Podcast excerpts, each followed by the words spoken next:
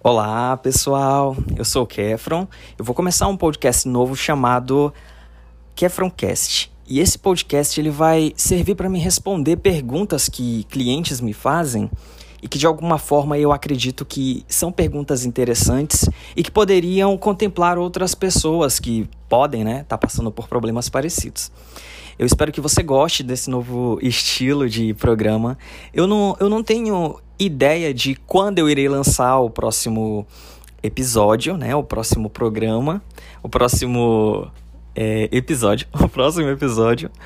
Mas assim, eu espero que você realmente tire bom aproveito de todas as histórias que eu vou contar, porque são histórias de pessoas que, como nós, né, precisaram em algum momento, buscaram o Rudu em algum momento e de alguma forma acharam as respostas que precisavam, certinho?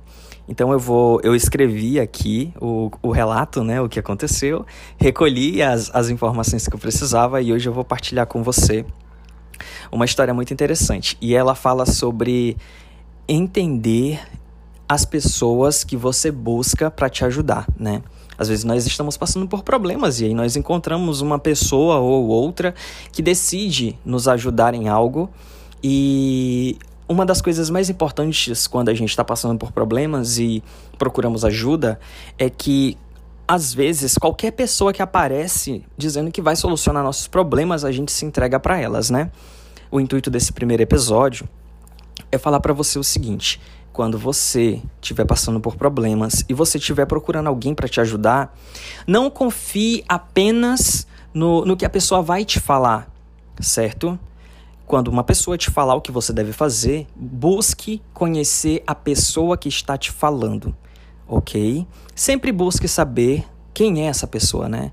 Ah, o que ela faz, como que é a vida dela, se ela tem realmente uma vida saudável, uma vida próspera, né? Porque se você parar para analisar, é, é meio que complicado você buscar uma pessoa que faça um feitiço de cura para você e, e assim, essa pessoa não é saudável, né? Você buscar uma pessoa que faça um feitiço de prosperidade para você e a vida dessa pessoa não é próspera, né?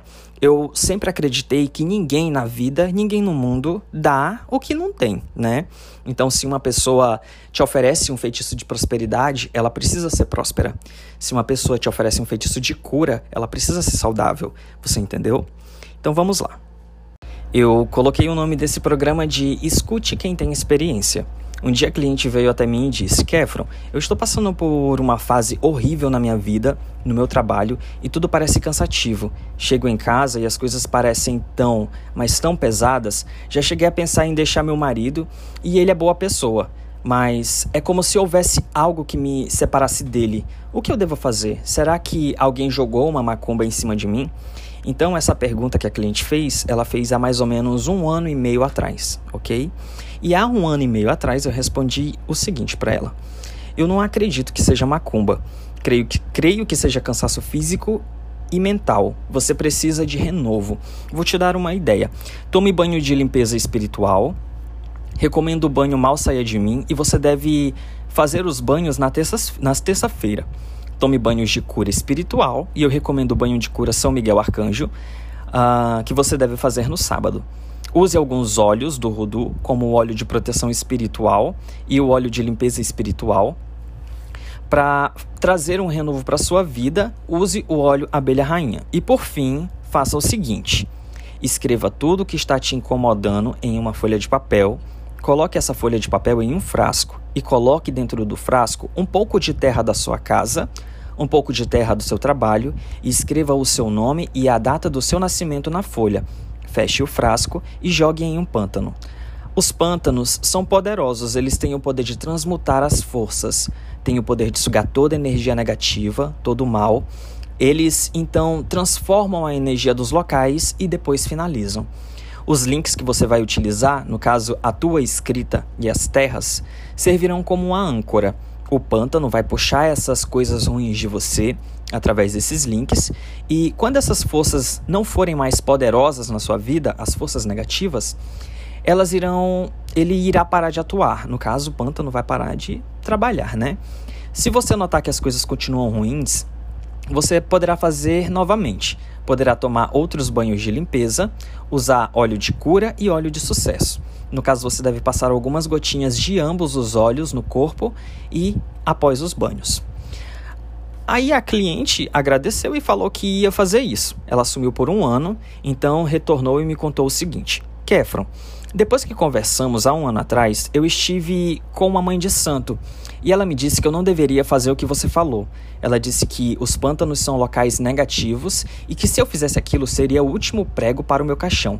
Eu fiquei arrasada, pensei coisas negativas sobre você, pensei que você queria me prejudicar, entrei em pânico e me afastei de você. Mas com os meses se passando, observei que a vida da mãe de santo X eu, eu, no caso aqui, removi o nome né, da, dessa mãe de santo para preservar a pessoa dela, ok? Ah, começou a mudar. Então ficaria assim, ó, eu observei que a vida da mãe de Santo X começou a mudar. Antes ela tinha uma vida difícil, é, se duvidar, muito mais difícil que a minha. Então perguntei dela como ela fez para se erguer e se livrar dos problemas dela. Então ela me disse que uma vez conversando com alguém que ela não se lembrava, a pessoa contou um caso curioso é, sobre estar passando por problemas e que deveria escrever todos os problemas em um papel, colocar dentro de um frasco, adicionar um pouco de terra dos locais onde ela estava tendo os problemas e sofrendo com as situações.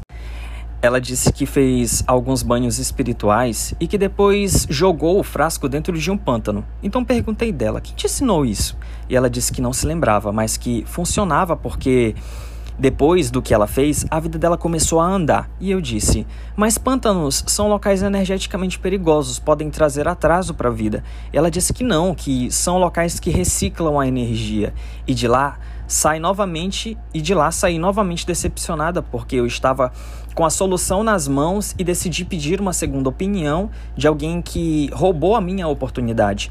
Gostaria de pedir desculpa por ter pensado negativamente sobre você e pedir que você me ajude, porque as coisas até agora não melhoraram. Eu perdi o emprego e estou morando de aluguel em uma casa, pois separei do meu marido e as coisas só parecem piorar.